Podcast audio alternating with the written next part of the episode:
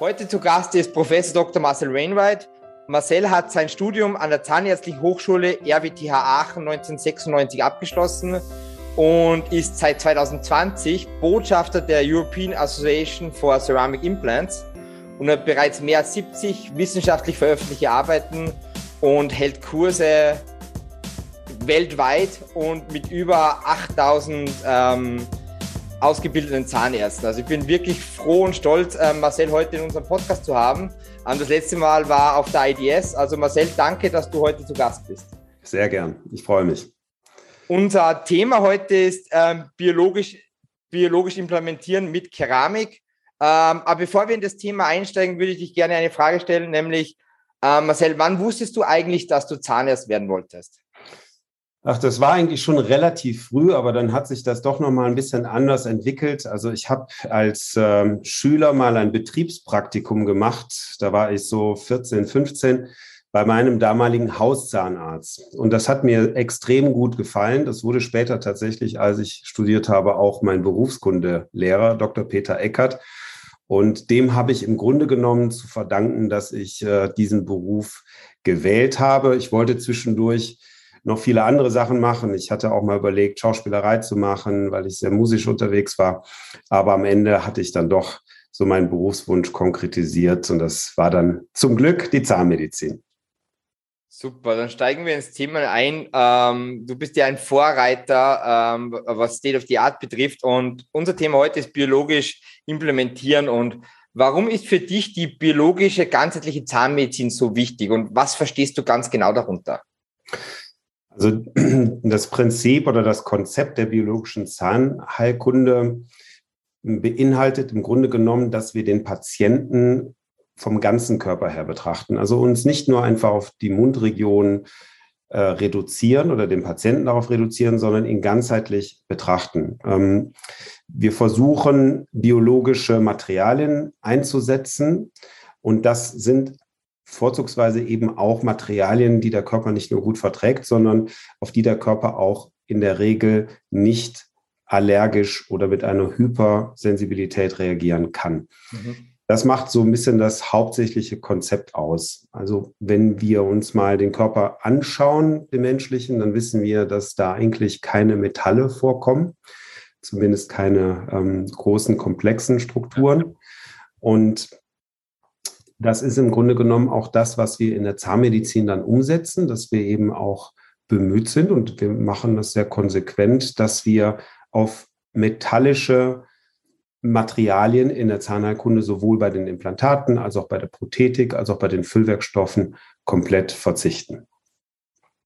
Verstehe. Das heißt, biologisch funktioniert das also ausschließlich mit Keramik. Also das heißt, Titan kann schon nicht mehr biologisch sein. Also das ist schon abgeschlossen. Also Titan wäre für mich eigentlich nicht äh, konsequent gedacht, ähm, weil wir wissen, dass Titan ja eben äh, eine Legierung oder Titandioxid eine Legierung bei den Implantaten darstellt, wo verschiedene Metalle drin sind.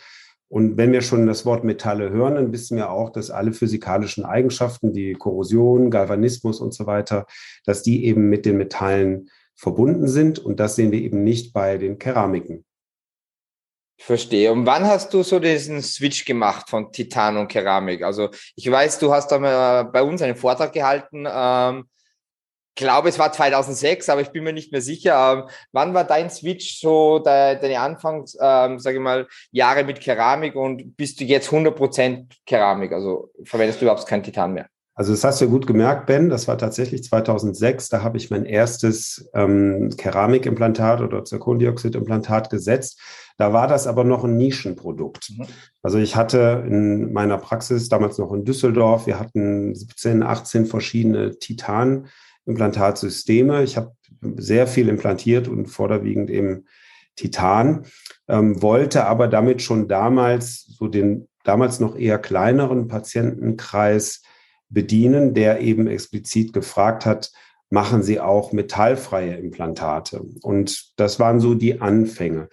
Der komplette Switch, der hat sich bei mir im Grunde genommen so vor jetzt etwa sieben, acht Jahren vollzogen, wo ich ausschließlich nur noch ähm, Zirkondioxidimplantate setze.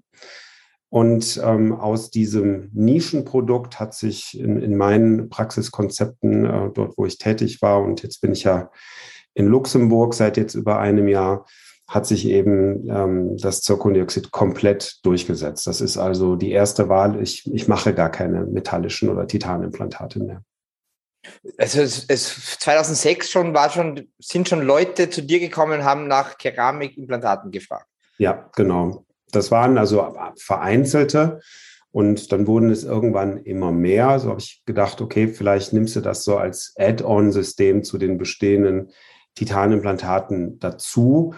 Ja, und irgendwann wurden es immer mehr. Und dann hatte ich mich dann auch mehr mit der Materie beschäftigt. Ähm, ich habe mich dann mal in die ganzen ähm, Studien reingekniet und einfach mal mit Kollegen gesprochen, die da ähm, zu dem Zeitpunkt viel, viel mehr Erfahrung und auch viel längere Zeit Erfahrung mit metallfreien Implantaten hatten. Und das hat mich dann letzten Endes auch respektive mit den äh, immunologischen Daten, die wir da hatten oder die ich vorliegen hatte, die eben wichtig waren, dass wir den Patienten auch immunologisch betrachten ähm, und der Anteil der Leute, die auf Titan reagieren, halt kontinuierlich wächst, hat mich dann einfach dazu bewegt, dann auch komplett zu switchen.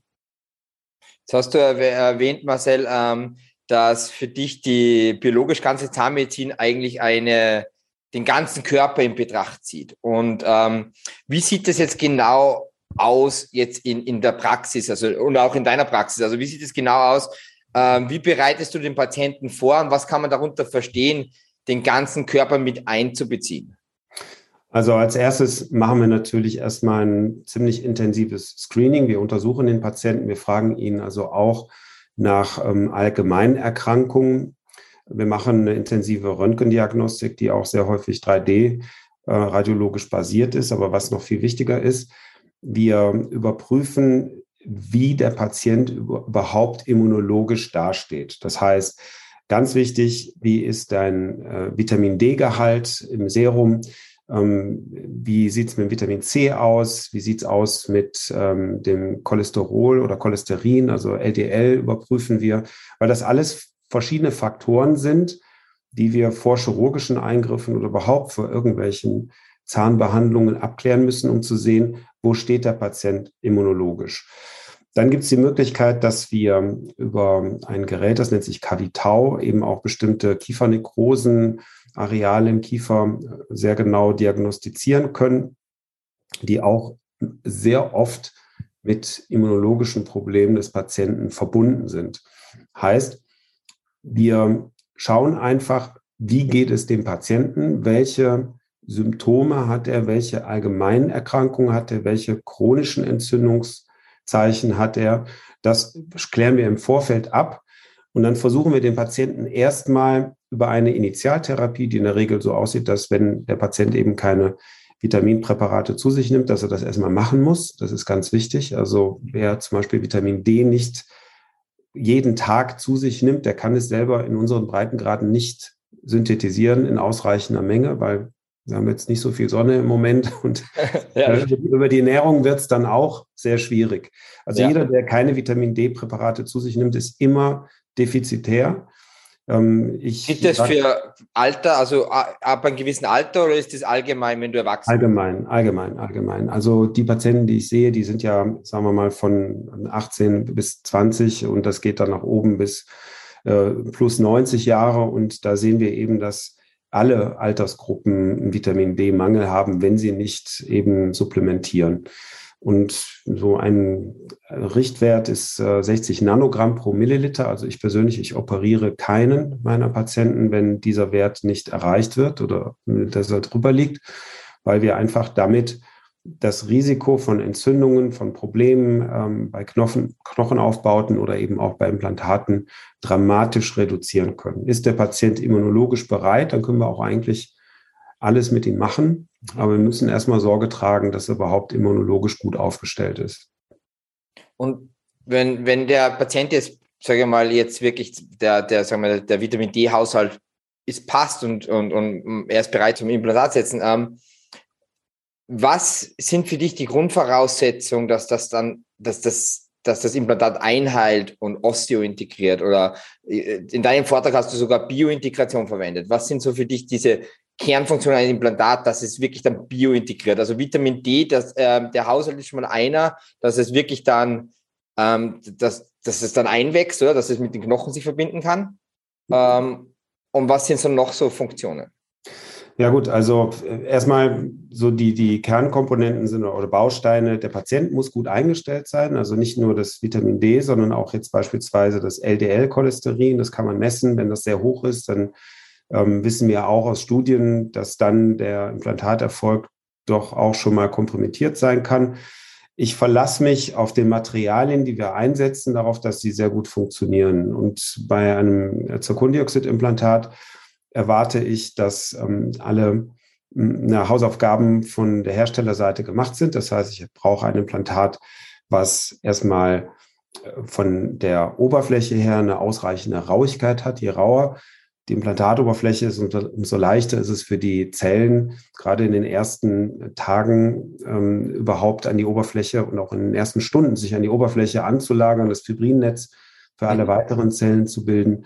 Da hat äh, Patent mit Sicherheit eine absolute ähm, Führungsposition. Also ich kenne kein System, was eine höhere Rauigkeit hat. Ähm, dann muss es natürlich für mich vom Handling her gut sein, das System.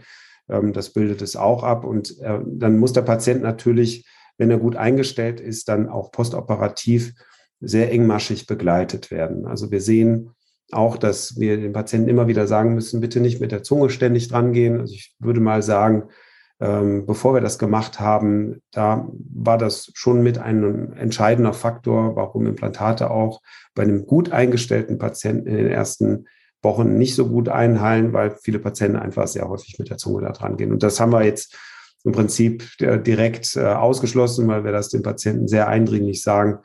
Und ähm, dann klappt es dann auch mit der Zunge und das Implantat oder die Implantate können ungestört einheilen.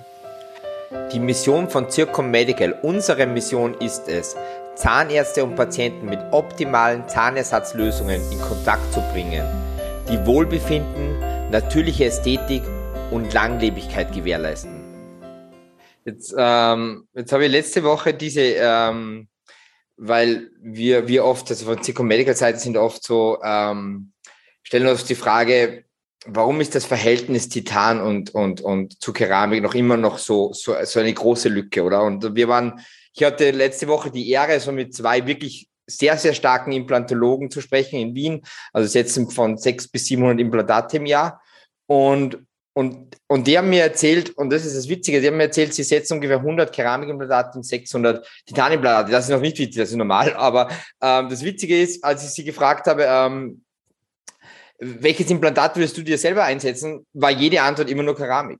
Mhm. Also, und, und dann frage, und da frage ich mich, warum ist dieses Verhältnis dann noch so? Warum sind sie, warum sind deiner Meinung, Marcel, warum sind Zahnärzte noch so ein bisschen gehemmt, Keramik dem Patienten zu präsentieren? Weil Überzeugungsarbeit muss, muss ja Keramik und Titan nicht leisten. Der Patient wird sich immer für das Weiße entscheiden. Aber warum sind so, warum sind trotzdem noch so die Hemmungen da, ähm, Keramik mehr zu integrieren in der Praxis. Was ist da deine Meinung dazu? Naja, Ben, also da kann ich dir eigentlich eine relativ einfache Antwort drauf geben. Das erste ist, ähm, man muss sich mal zurück erinnern, wie lange es gedauert hat, die Menschheit davon überzeugen, das müssten Jahrhunderte sein, äh, dass die Erde keine Scheibe ist. Ja, ähm, und ein bisschen so ähnlich äh, ist das auch in der Zahnheilkunde oder auch in der Implantologie ähm, der Mensch, äh, Schrägstrich Zahnarzt, Schrägstrich Implantologe, ist ein Gewohnheitstier. Und wie das eben so ist, dass bestimmte Gewohnheiten eben über viele Jahre und Jahrzehnte in den Köpfen drin sind. Und das, das finde ich eben auch ein bisschen schade eigentlich, dass so die Bereitschaft, und die müssen wir ja mitbringen in so einem Fach wie Medizin oder Zahnmedizin, eben auch für neuere, es ist ja keine neue Technologie mehr. Es ist eine jüngere Technologie, dass diese Bereitschaft, sich zumindest damit zu beschäftigen, doch eher gehemmt ist. Und irgendwann gibt es dann so etwas wie Schwarmintelligenz. Also das heißt, je öfter ähm, man darüber spricht, je häufiger Kongresse stattfinden, und da passiert ja in den letzten Jahren dramatisch viel. Also wir haben jetzt so viele Fachgesellschaften, die sich nur mit den Keramikimplantaten beschäftigen, immer mehr Kongresse, Online-Veranstaltungen, ähm, immer mehr Key Opinion Leaders, ähm, die sich mit dem Thema beschäftigen und auch diese Implantate anwenden. Also es passiert was, aber es ist immer so ein bisschen die Trägheit der Masse. Und selbst wenn man den Kolleginnen und Kollegen dann sagt, ja gut, hier, schau dir einfach mal diese Studien an. Ähm, wir haben einfach jetzt evidenzbasierte Daten, die zeigen, dass die Zirkondioxidimplantate dieselbe Erfolgsquote haben, absolut vergleichbar mit Titandioxid. Ähm, vom Handling her ist es unheimlich einfach. Wir können prothetisch alles machen mit den zweiteiligen Implantaten. Einteilige gab es ja vorher schon lange. Also ich glaube, in den Köpfen ist noch sehr oft so verstrickt, naja, ich mache jetzt dann schon so lange Titan und ich weiß ja nicht, dann kommt da wieder was Neues auf mich zu und dann muss ich mich komplett umstellen und das ist alles anders und das ist vielleicht schwieriger und so weiter. Ähm, also diese Angst, die kann man eigentlich nur durch Informationen nehmen und den Kolleginnen und Kollegen einfach sagen, pass auf, wenn du wechseln willst, es ist eigentlich überhaupt kein großer dramatischer Wechsel. Du machst im Grunde genommen das, was du vorher all die Jahre gemacht hast es gibt ein paar kleinere Dinge, auf die man achten muss, aber das kann man einem erfahrenen Implantologen eigentlich ja. am Nachmittag alles erklären. Und dann äh, kann man eben äh, auch die Keramikimplantologie sehr schnell entmystifizieren und dann wird sie auch sehr schnell anwendbar. Was sind so aus deiner Sicht diese kleineren Dinge, die, die, die, auf die man achten sollte beim Umstieg? Also beispielsweise ist ein Unterschied zwischen Titandioxid und Zirkondioxid, dass ähm, der Einheilmechanismus ein etwas anderer ist. Also Titan, und da glaube ich, habe ich in Europa so mit die meisten unterschiedlichen Systeme gesetzt, heilt eben so fast häufig in den meisten Situationen ein. Also selbst dann, wenn es nicht gute Voraussetzungen gibt. Und ich habe sehr oft diesen Spruch gesagt, äh, Zirkondioxid ist ein bisschen eine Diva. Das heißt also, wenn wir jetzt ähm, eine Einzelzahnschaltlücke haben und wir wollen dort ein Implantat setzen und die beiden Nachbarzähne sind zum Beispiel parodontologisch vorgeschädigt oder wir haben Entzündungsreaktionen, dann kann das schon mal ein Problem sein. Ähm, das wäre jetzt beispielsweise, was so die, die Implantation an sich betrifft. Bei der Prothetik habe ich bei Zirkondioxid eigentlich die komplette freie Auswahl. Ich kann eigentlich heute alles machen, was ich vorher mit Titan gemacht habe. Ähm, das Einzige, wo ich sehr zurückhaltend wäre, wäre jetzt bei äh, Einzelzahnimplantaten, die sofort versorgt und belastet werden oder sofort versorgt belastete Full-Mouth-Rehabilitation. Aber ansonsten gibt es da eigentlich für mich überhaupt gar keine Einschränkung. Also ähm, bei den Sofortimplantaten ist es wichtig, dass tatsächlich dieses ähm, parodontale Ligament komplett kuratiert wird, dass wirklich alles blitzesauber ist. Also wir machen das händisch, wir machen das mit Ultraschall, wir gehen mit Ozon rein. Ähm, also wir sorgen wirklich dafür, dass da absolut saubere Verhältnisse entstehen, damit das Implantat eben auch in ein sauberes Gewebe eingesetzt werden kann. Das sind eigentlich so ich würde sagen, die, die wichtigsten Kriterien. Ähm, und das ist dann im Grunde genommen auch kein, kein Hexenwerk mehr, wenn man diese Dinge beachtet. Äh, und gibt es sonst noch so Umstiegsbarrieren, also die Kommunikation im Team jetzt zum Beispiel mit, mit den Angestellten oder mit den Dentallaboren, ist der Workflow der gleiche oder ist das auch noch, sage ich mal, könnte noch zu Umstiegsbarrieren führen?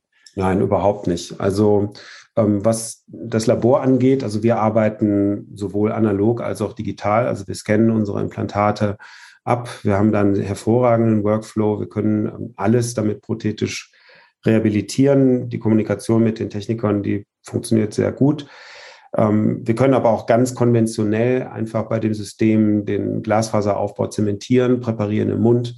Dann ist es ja, ich würde schon fast sagen, narrensicher. Ähm, dann kann man ganz einfach eine konventionelle Abformung nehmen. Ähm, also von der Prothetik her ist es doch im Vergleich zu Titandioxid deutlich einfacher. Es ist viel, viel einfacher geworden. Es ist nicht mehr so komplex. Wir haben nicht mehr so viele Bausteine. Was das Team angeht, ist natürlich wichtig, dass äh, das Team hinter dem Behandlungskonzept steht, was wir aber auch immer wieder dadurch bestätigt sehen. Und das ist eigentlich so der größte Adelsschlag, wenn sich die Mitarbeiterinnen und Mitarbeiter von einem dann implantieren lassen, versorgen lassen, dann weiß man, okay, also die muss man äh, weder überzeugen noch äh, gehen sie woanders hin. Ja, also da äh, ist eigentlich die, die größte Voraussetzung, nämlich der, das Vertrauen in dieses Behandlungskonzept ist dann gegeben. Super, dann ähm, würde ich gerne den Podcast schließe ich ihn mit, mit den drei Fragen, die ich immer frage, ab. Ähm, Marcel, ähm, was sind denn deine Ziele für die nahe Zukunft, oder wir mal Ende 2022, 2023? Oh, ja, also äh, es wird mit Sicherheit nächstes Jahr, ich hoffe, dass es dann auch äh, insgesamt ähm, etwas einfacher wird wieder, dass wir nicht durch dieses Virus weiter so reglementiert werden, ähm, dass ähm, wir doch noch mehr in der Präsenzveranstaltung sein können, ähm, weil ich glaube, es ist wichtig, dass wir natürlich online die Kolleginnen und Kollegen informieren, aber man braucht dann doch eher mal auch das Gespräch ähm, abends beim Gläschen Wein oder beim Bierchen, wo man dann auch in Ruhe reden kann. Wir möchten Hands-on anbieten, wo wir, die, wo wir die Kollegen dann auch wirklich begleiten können, direkt die Fragen beantworten können. Also da wird im nächsten Jahr definitiv auf nationaler und internationaler Ebene, ich bin ja für euch äh, sehr viel unterwegs, ähm, wenn es wieder ja. geht. Ja. Ähm, dann ähm, natürlich auch Informationsveranstaltungen für Patienten. Da muss auch ähm, Arbeit geleistet werden. Ja, also je mehr Patienten auch darüber informiert werden, welche Vorteile es gibt bei den metallfreien Implantationen und Versorgungen, umso einfacher bildet sich dann einfach auch eine Grundlage für andere Kolleginnen und Kollegen ab. Wir werden ähm, definitiv ähm, auch im Fort, äh, Fortbildungsbereich äh, mit Integra ähm, eine Fortbildungsveranstaltung machen oder ein Curriculum sozusagen, wo wir äh, auf sehr neutraler Art drei verschiedene Systeme im Prinzip präsentieren. Ähm, es gibt Online-Theorie, die dann on-demand abgefragt werden kann. Und dann gibt es einen praktischen Teil, wo man äh, die Möglichkeit hat, alle drei äh, Systeme zu, selber zu testen. Wir schicken eine Box weg, eine Dento-Box sozusagen, die, wo der ähm, Kollege die Kollegin zu Hause dann nochmal üben können. Also das wird, glaube ich, eine ein ganz spannendes Konzept. Klingt extrem cool, ja. Ja ähm, und ja, also es ist im Moment für mich jetzt noch relativ schwierig abzusehen. Also ja. ich hoffe, dass nächstes Jahr wieder ein bisschen mehr Normalität herrscht. Ähm, aber wir werden mit Sicherheit sehr viel lehren und dabei auch sehr viel lernen.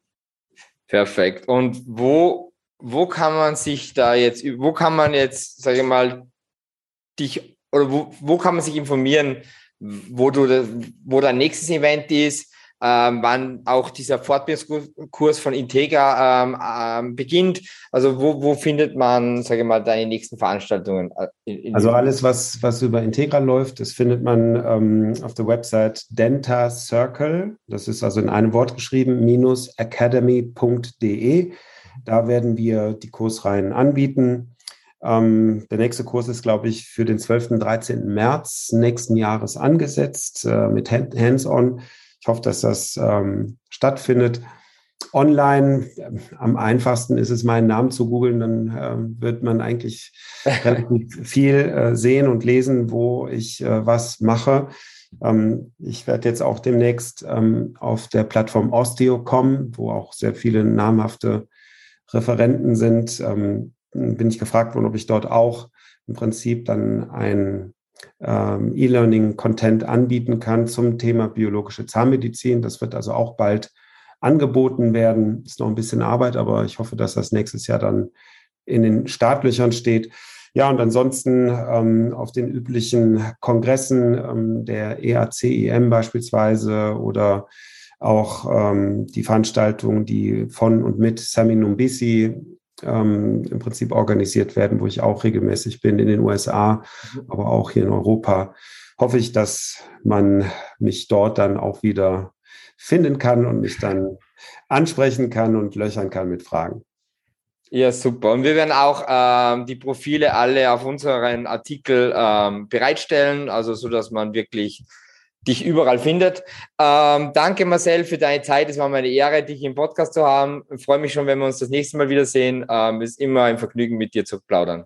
Danke, lieber Ben. Hat mich sehr gefreut. Und ja, dann ganz liebe Grüße in die Welt raus. Bleibt alle gesund und hoffentlich bis bald. Danke dir. Okay, bis dann. Ciao, Ben. Wenn Sie mehr darüber erfahren möchten, wie Zircom Medical Ihnen und Ihrer Zahnarztpraxis helfen kann, dann besuchen Sie uns unter mypatent.com bzw. werfen Sie einen Blick in unser Online-Magazin, wo wir wöchentlich neue Podcast-Gäste vorstellen. Bis zur nächsten Folge.